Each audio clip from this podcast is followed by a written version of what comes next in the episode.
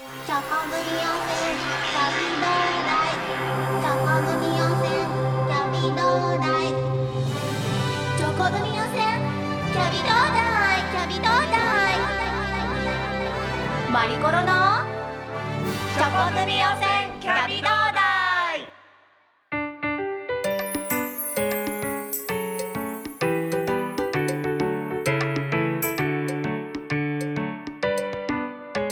皆さん今日も3時のおやつ楽しんでますか？マリコロのチョコ組汚染キャビ同大25回目です。いやーチラチラチラチラチラチラチラ。ひらひらひらか。春ですね。チラチラじゃないでしょ。ひらひらですよね。3月といえば明かりをつけましょうぼんぼりに。から始まって今別れの時ですよね。飛びたと未来信じて。あの時は未来を信じてました。この何？えっと旅立ちの日でしたっけね？この歌。流れてたら私泣いちゃって。一体何があったんだろうなんて思いましたけど。いやーでもね卒業ソングを歌っている人たちがいるわけですよ。なんかこうなるとねやっぱりあのまああの移動とかお仕事であと引っ越しとか、まあ、卒業でも入学でも結構いろんな人がいろんなところに移動するわけじゃないですか。そうなるとねやっぱり車での移動とかも多くなり私あの車で移動する時ってサービスエリア寄るのが一つの楽しみなんですよねやっぱり。今そういう方多いんじゃないですかね。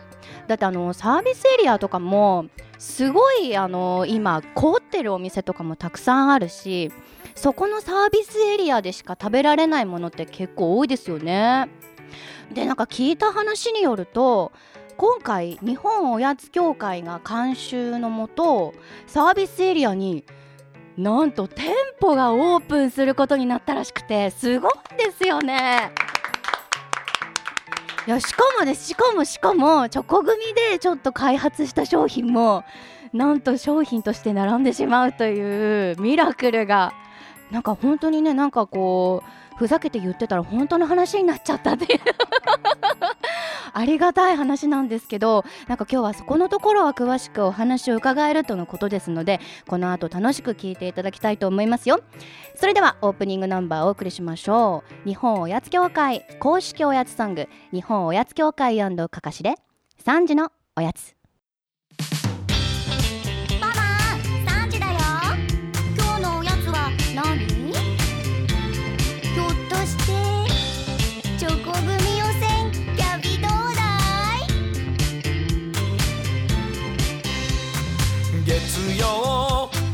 チョコレート食べた火曜日。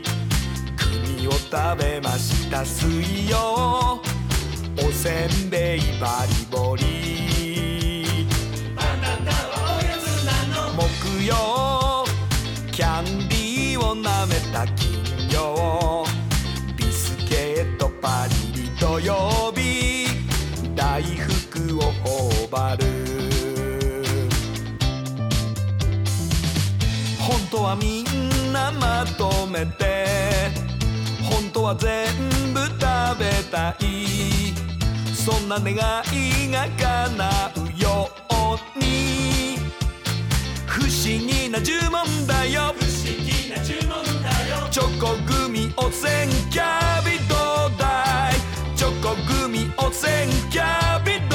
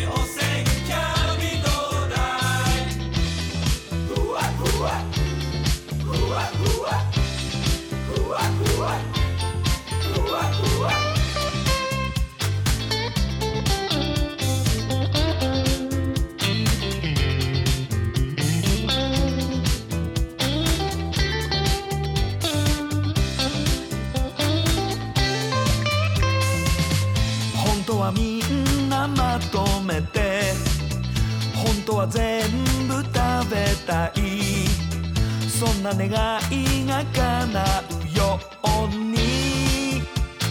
不思議な呪文だよ。不思議な呪文だよ。チョコグミ汚染キャビトダイチョコグミ汚染キャビトダイ月曜チョコレート食べた火曜食べました。水曜おせんべいバリボリ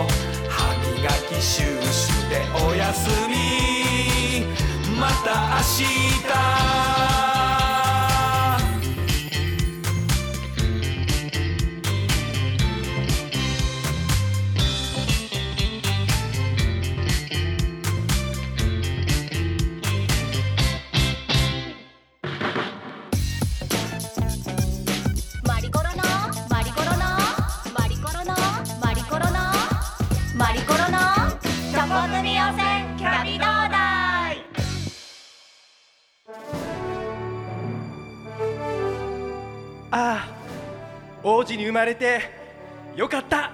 どどうしたんですか今日も麗しのロイヤルプリンスおやつの王子だよいやいやいやいやロイヤルってなんで勝手につけてんですか？えブルゾンチーム知らない？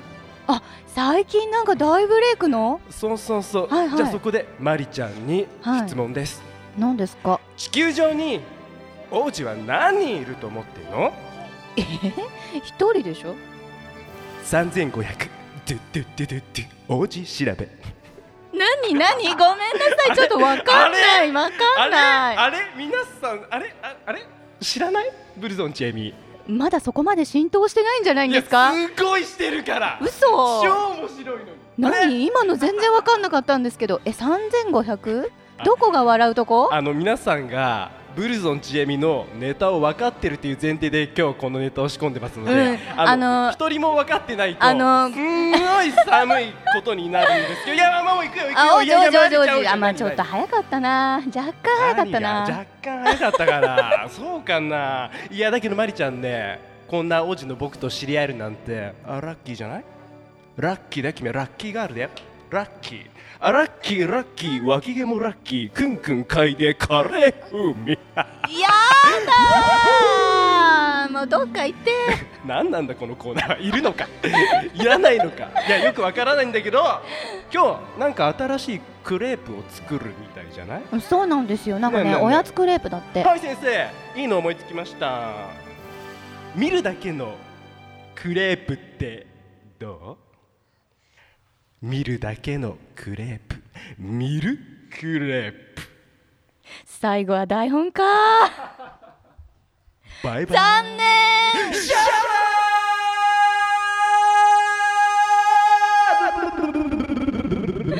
もうどっか行ってよ。シャラはい、ありがとうございました。ということで、今回はおかしなクレープ。はい、今回も素敵なゲストをお迎えしております。自己紹介お願いします。はい、えー原宿在住のクレープ博士太郎です。本当に？そして日本おやつ協会所属の料理研究家でおやつ芸人の藤原夏子さんですよろしくお願いします。よろしくお願いします。さらにですね、今回は、えー店舗運営のことを詳しく伺おうと思いまして、エスプライドの商品企画市村きなみさんにもお越しいただきました。よろしくお願いします。よろしくお願いします。よろしくお願いします。さて、えー、と日本おやつ協会が監修しているということでサービスエリアの方にはい。店舗が新しくオープンすることになったんですよね。はいそうですね。どんなお店になってるんですか？えっと、いろいろ日本おやつ協会が、えー推しているお菓子だったりですとかもういろいろ新しいお菓子がそこで出会えたりとかすいろいろな本当にこのお菓子がですねたくさん集まって会ったことないお菓子にも会えるし私たちが日本おやつ協会がおすすめするお菓子にも会える。で、えースペシャルな企画も用意したお店にはなっております。場所が一応岡崎っていうあの名古屋まで、えっと、新東名のえー名古屋方面に向かっている間にある岡崎サービスエリアというところにオープンする予定になってます。なるほど、はいえっとなんかスペシャルなっていうふうにおっしゃってましたけど、具体的にはどんな商品が並ぶんですか？そうですね。日本おやつ協会でこの番組で生まれたポップチューンっていう商品があるかと思うんですけれども、あはいはい、はい、あれが並びますね藤原さん。はい、そうです。よかったです。ねえよかったですね。東京ポップチューン。すついに、ついに店頭にですね。あのね、あの、はい。ポップコーンなんですけど、そのポップコーンの味の組み合わせが ちょっとあれが笑いしか出ねてこない。本当に商品になっちゃったっていうのがびっくりですけど、大福と？大福とヨーグルト味。ヨーグルト味。はい。あとあれとあれも今商品化進んでます。え、あれ？っ てなんで今なんで今いきなりああれれとあれですね。気になってしょうがないですね。あれってなんあまだちょっとそこは言えないっていう感じで。ですね。若干味の方にはい調調整が進んでます。な なるほど。じゃあそこのね味の組み合わせが気になる方は今までのチョコ組を全部聞き直していただいてね。ね。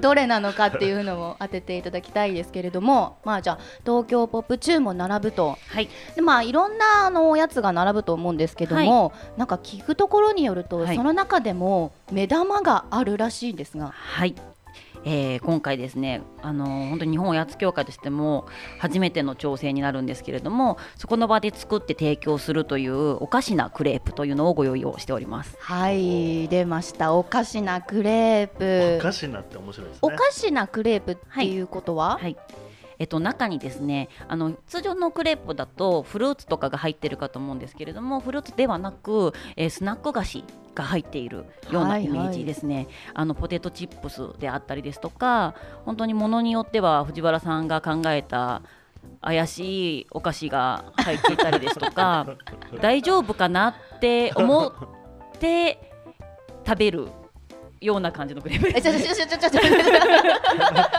美味しいです。ちゃんとちょっと待ってくだ美味しい。ちゃんと美味しいです。大丈夫ですか、はい、ただ藤原さんっていうスペックがついてくるので、なるほど、はい、それはすごい私たちもねハラハラ感が、存じておりますよね。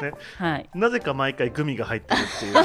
そうなんですよ。今回の企画の段階でも、はい。あのやめとけっていう話をしているんですけど、ええ。散々もう、ええ。とにかくちょっとグミを入れたい。グミを入れたいって、ええレンジでチンしたら溶けるっていうのをずっと言われそうてですね。あのクレープレンジでチンしたら生クリーム全部溶けるんでやめてくださいっていう話をさせていただいたっていう えーじゃあもう結構あの並ぶクレープは決まってるってことですか藤原さん。あもう決まってます。あちょっとグミではないんですよ。あグミははいちょっと商品化されなかった、なんですけど残念ながら。はい。ちゃんで、ちょっと今もう決まってるやつってここでそうですね採用になったものを教えてもらえますか？採用になったのはですね、あのポテトチップスと、えあとあのコーティングしてあるポップコーン。ちょっと味の方はあのキャラメルかイチゴか何なのかが今調整中なんですけれども、はいはいそちらのポップコーンとあとソースがえっとチョコソース。のクレープになります。なんか名前ってあるんですか？チップスサーカス。チップスサーカス？サーカス？今回の岡崎のサービスエリアのお店の名前がですねおやつサーカスえーいつでも3時のおやつショップというところなので、ああそのなるほど。はい、お店自体がかなりこうサーカス感というかワクワク感のあるようなあのポップな見た目のお店になってますのでそれの、えーお菓子もポップな見た目にしてあるのでそこで、えええーサーカスという単語がついてくるっていう感じですね。なんかあのー今クレープの巻き紙が目の前にあるんですけどそのデザインもすごく可愛いですあねりがとうございます。あのーエスプライドが誇るクリエイティブのデザイナーがえデザインしたロゴ自体もうちのデザイナーがデザインしたロゴになってるんですけど、えええ。はい、ショップもこのカラーリングでかなりポップで可愛い内装にはなってくるのでそうですよね、はい。なんか白地に青とピンクではい。星も飛んでてサーカスっぽい感じですけどこれっておやつサーカスの、はい。えっと概要っていうんですか？なんかインターネットとかで見られるんですか、あ多分エスプライドのホームページのところでちょっと紹介ができたりとかしますか？まだはいはい。サイトにってくるかなっていう感じ随時乗るかもしれない、ということなんですね、はい、で今一つクレープ紹介してもらいましたけどまだ他にもあります？はい、藤原さんお願いします。ありがとうございます。もう一つはですね、あのココアサンドクッキーとチーズおかき。はを組み合わせまして、さらにあのストロベリーソース、ちょっと酸味ですね、え？をかけたというちょっとスリートーンが美しい。スリートーンなんておっしゃいますが おっしゃいますが えチまあちょョコチョコココアサココアサンドクッキーの漆黒ににチーズおかきのまあベージュ。えーはい、まあ、周りにちょっとチーズのこうふわっとしたのがついてますね。はいに、まあ、ストロベリーソースの、まあ、赤はいのクレープです。なるほど。え絶対伝わらない。あのい色がねなんか綺麗だっていうことをおっしゃいたいんですがこれ本当にあれですよね。商品として並ぶんですよね。あなら なら大丈夫。大丈夫。ちゃんと食べました試食もされていてです。皆さん美味しいとはい。太鼓判ですか？あのーそうですね。チーズといちごソースと生クリームのそのおかきの部分であのーイメージ的にはチーズケーキっぽい感じの本当ですか？いやもう評判評判評判です。そうなんですね、じゃあもう本当にねね。岡崎サービスエリアに行って、はい。これは食べてみないといけないですね。はい。ぜひあの疑ってらっしゃる方にこそ食べていただきたいなって思いますけど、ええええはい。で藤原さん他にもあるんですか？今日はちょっと他にもまだまだチャレンジしたいと思っているので、あはい。あの今チャレンジチャレンジはちょっとこの場で持ってきてます。あとチャレンジ枠とまた別にあのスペシャルな企画として今回その岡崎のお店の方でもコンテンツとのコラボレーションっていうようなアイテムも入ってはきますので、はい今回そのオープンと、えー最初の第1回目のコラボレーションっていうのが今あの原宿の子たちにもすごく人気のあるマイリトルポニーというコンテンツをとのコラボレーションになってましてクレープもマイリトルポニーとの、えーコラボレーションのクレープが登場する予定になってます。なるほど、はい。これまだ、そううん。はい、企画途中のものもあるんですけどもかなりふわふわなメルヘンな感じのクレープになる予定になってますので夢がいっぱいのクレープですね。ちなみになんかすごいあの面白いクレープがもうすでに決まってますけども、はい。このクレープとして並ぶものってあのこれからちょっとこう随時更新される余地っていうのはあるんですあかね、もちろんですこのシーズンごとであったりとか、まあ、もちろんこの既存の商品もそうなんですけど新商品としてもそうですし例えばですけどこのラジオで出たようなあの企画クレープなんていうものもあの期間限定で登場させたりとかっていうことも全然可能ですね。ですって博士、はい。楽しみですね。楽しみですねなんカリかカリ梅クレープとか出てきそうですもんね。カリカリカリカリ梅梅確かはいに今までに出てきましたけどもね、結若干恐ろしい恐ろしいシリーズでしたけどねあと絶対あると僕思ってるのは ビッグカツクレーそうですね。確かにはい。プ毎回あるじゃないですか。はい、現段階だとこの甘いクレープっていうのでやってるんですけどそのホットクレープって言ったらしょっぱいやつご存知ですか博士、はい、もちろんですよ。博士ですか？らねそうですよ。っていうのであのしょっぱい系のクレープっていうのも今後やっていきたいなと思ってるので、そこでもしかしたらはいビッグカツがはい。入るかもしれないですね。あー楽しみ出てくるかも、はい、はい藤原さん大好きですもんねビッグカツいやーよかったです。研究した甲斐がありました。ネタは結構たっぷりあるので、はい、頑張ります。はい、はい恐ろしいところもありますけれどもねこのチョコ組のラジオともコラボしていけたらいいですよね。いいですね。はい、はい、ぜひ企画を楽しみにお持ちしてますので、はい。はいでももうオープンがもう本当にすぐなんですよね。あはいそうなんです、えっと、今月のなんと今月のですね3月18日土曜日にオープン予定になっております。3月18日にオープン、はいえっ、と岡崎サービスエリアで、はいおやつサーカスおやつサーカスです。という店舗ですね。はいえーぜひあの皆さん、あの見つけて、はい。はいさ、っきのよくわからないクレープを そそうですね。はい、でもね、はい。美味しいっていうことですので、はい。こんな斬新なクレープ日本中どこ探してもないですよね。そうですね。ね。絶対ないですよ、ないですよね。ぜひ探して食べてみていただきたいと思います。えー今日はエスプライドの商品企画市村きなみさんにお越しいただきました。ありがとうございました。はい。ありがとうございました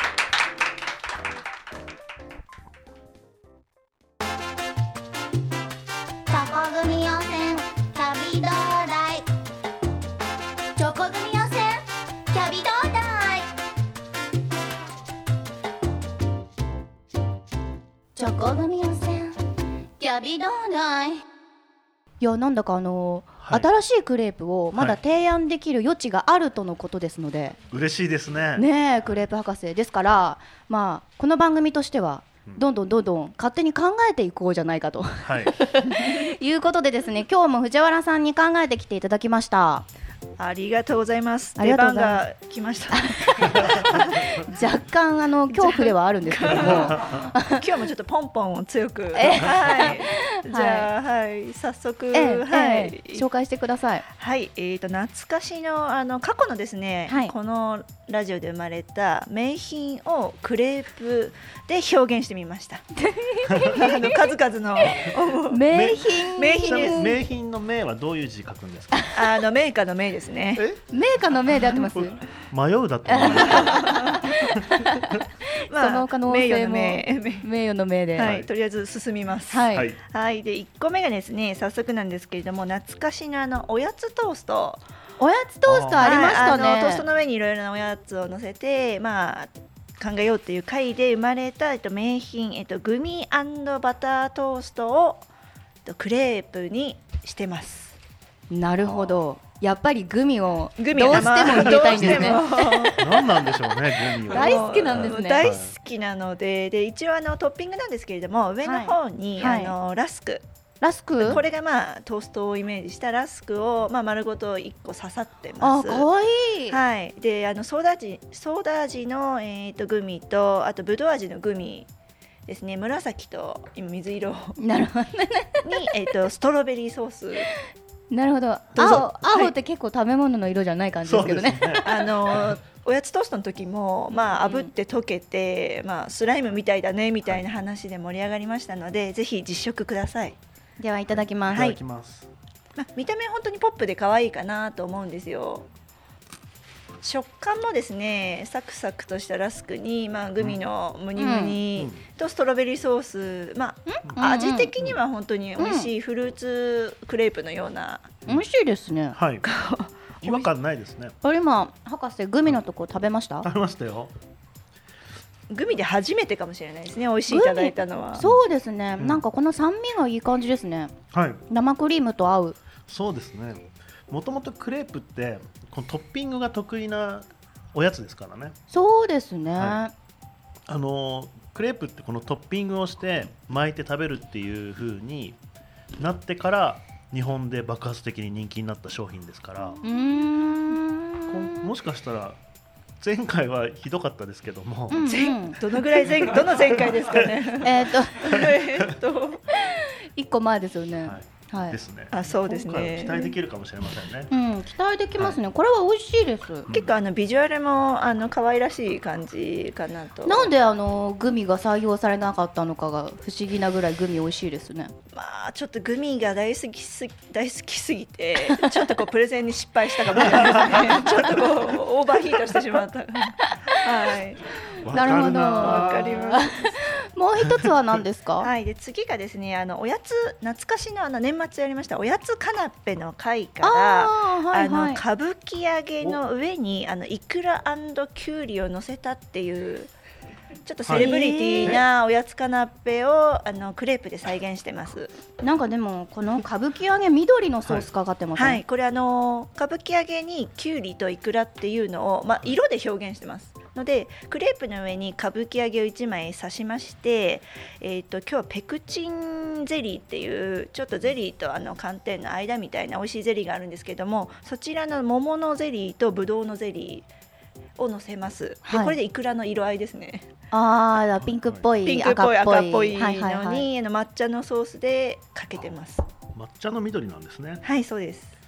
色は気持ち悪いですけどね、ちょっと和な感じですかね。歌舞伎揚げと抹茶ソースで。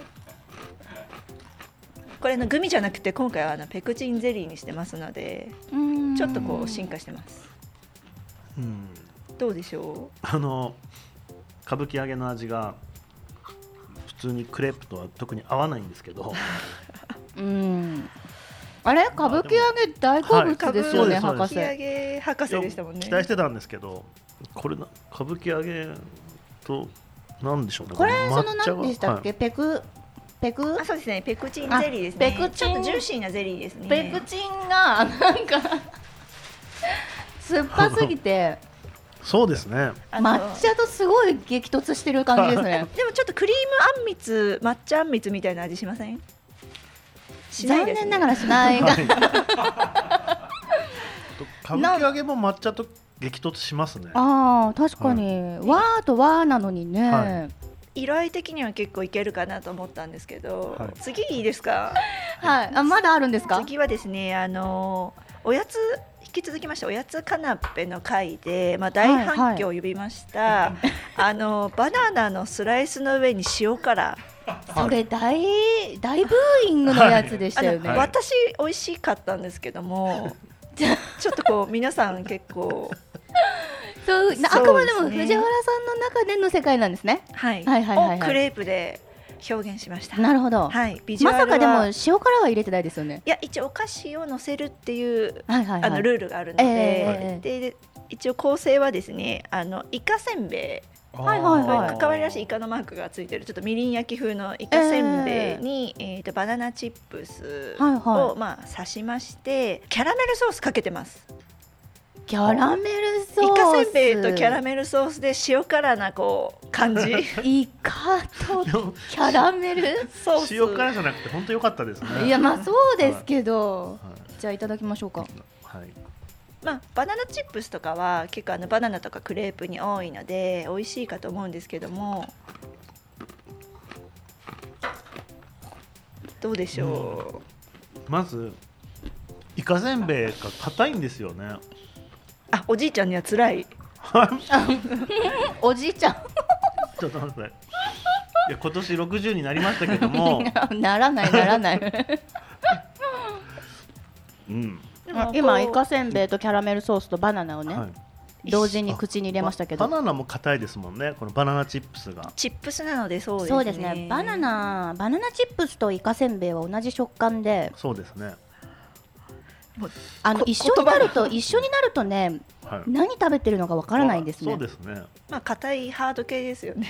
はい。うんこれでも歯触りさえ直せばはい。まあそんなに違和感なないかもしれないですね。味はですか？はい。イカせんべいそんなに主張なくないですか？まあないですけど、はい。美味しくもない 今なんかちょっと。いやいやいや博士真剣にコメントしてくださいよ。これ商品化に向けてなんですから。忘れてましちょっと一般の消費者がいつもの OK って企画にいうかどうかですよこれ基準は、チョコ組の基準はちょっとおかしいですから。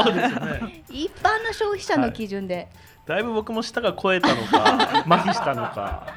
麻痺麻痺。いやでももうちょっとなんかあの応用できそうな組み合わせもありそうですけどそうですね。ねまあイカせんべいの部分を、あのススイカあの、はい。酢のイカにしたりとうかん。イカは外せないんですね。あとサキイカにしたりとかははありかなと思うんですけど、うん。生クリームとの相性が少々悪かったので、うん。あー。なんか私あのプディングはい。プディングとかもまあ結構そのなんだろうあのクレープに包むの難しいかもしれないですけどプディング結構懐かしいですね。合いそうあのカステラプディングとか、あそう。ですね。なんか絶対クレープと合うかなと思ったりしてたんですよね。なぜこ確かに。のバナナ塩辛をなぜバナナ？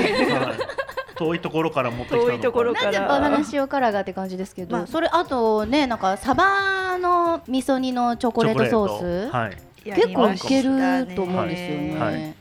はいそうですよね。うん、あの原宿のクレープ屋でも一番売れるのってあのチョコバナナクレープなんですって。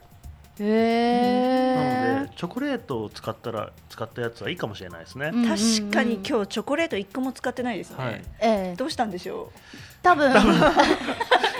チャレンジ精神あのチャレンジしすぎた。はい。いつもの最後のなんかチャレンジ枠ばかりが出てきたみたいな。オールスターオールスター 印象なんですけど、まだまだ全然あのクレープに応用できそうな組み合わせあるので、あ引き続き、えー引き続き、はい。あのこれをどんどんどんどんプッシュプッシュしてですね。そうですね。どれか一つでもですねラジオとのコラボ商品を岡崎サービスエリアのおやつサーカスの店舗に出したいと思いますのでこれからもちょっと、そうですね。まずは一つえーまずは一つを目標に そうですね。ちょっと積極的に関わっていきたいと思います。はいはい、あのまずはね3月18日に岡崎サービスエリアオープン、はい。おやつサーカスという店舗ですので皆さんもぜひ足を運んでみてください、えー今日のゲストはいつも通りクレープ博士太郎さんと、はい。おやつ芸人の藤原夏子さんでした。ありがとうございました。ありがとうございました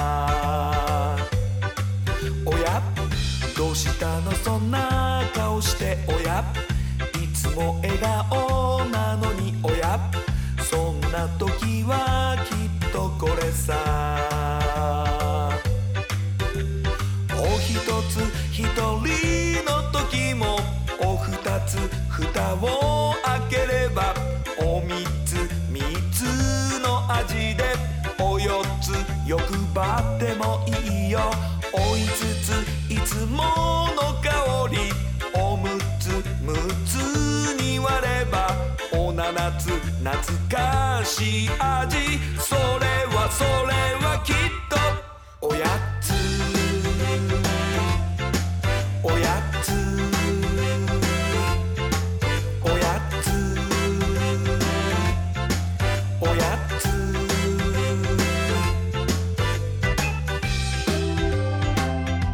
お送りしている曲は日本おやつ協会公式おやつソング。日本おやつ協会かかしでおやつでございます、えーオープニングにもかけました3時のおやつそれからこちらのおやつの2曲 CD 付きが、えー CDDVD 付きですね。価格が1500円。税抜きで日本おやつ協会の公式オンラインショップで好評発売中です。えー引き続き日本おやつ協会のホームページにもこちらのあの動画も載ってますし踊りを皆さん覚えて歌も覚えてですね皆さんで踊って歌っていただきたいと思います。こちら購入方法など詳しくは日本おやつ協会のホームページご覧ください。いや今日は岡崎サービスエリアでの店舗オープンスペシャルみたいな感じでねお送りしましたけれどもいや本当にだって今まで食べたことがない味ですよ。どう考えても。だってクレープ屋さんって大体あのチョコバナナとかいちご何？チョコバナナとかあと何？お惣菜とかじゃないですか。大体もうクレープ屋さんって言ったらね同じような商品ですけどありえない。ありえない組み合わせでもう今全然覚えてないっていうね。一回聞いただけじゃ覚えられないんですけどでもそのぐらいもう本当にアメージングな感じでこうすごい組み合わせのおやつがいろいろ入ったクレープ。それが美味しいわけですからぜひねあのー試していただきたいですね。こちら新東名の岡崎サービスエリアでおやつサーカス。いつでも3時のおやつショップオープンです。えーなんか聞いたところによると岡崎サービスエリアって上りからも下りからもあと下道からもアクセスできるんですって。だからどなたでも行けますのでこのクレープ食べにだけでも行けるのでぜひ皆さん行ってみてください。3月18日土曜日、えー新東名の岡崎サービスエリアに店舗オープンです、えー次の更新は4月15日になります。それではまたおやつの時間に会いましょうね。See you next. おやつタイム。バイバーイ。